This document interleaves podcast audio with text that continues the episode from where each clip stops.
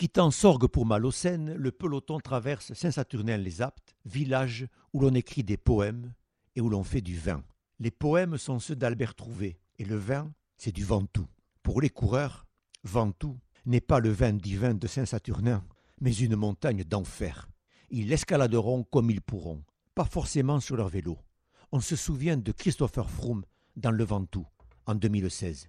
Chris Froome, maillot jaune, attaque à trois bornes du sommet. Dans sa roue, Boc Molema et Richie Porte. Le cortège des voitures tout à coup s'arrête. Les trois coureurs heurtent une moto de presse. Porte et Molema repartent. Froome ne repart pas. Son vélo est brisé. Pas de mécano. Pas de vélo de rechange. Que faire? Continuer. Il se dit qu'il doit continuer, même sans vélo. Il continue donc sans vélo, en courant. Il a fière allure, Froome, quand il court. Il est né dans un pays où l'on court, le Kenya.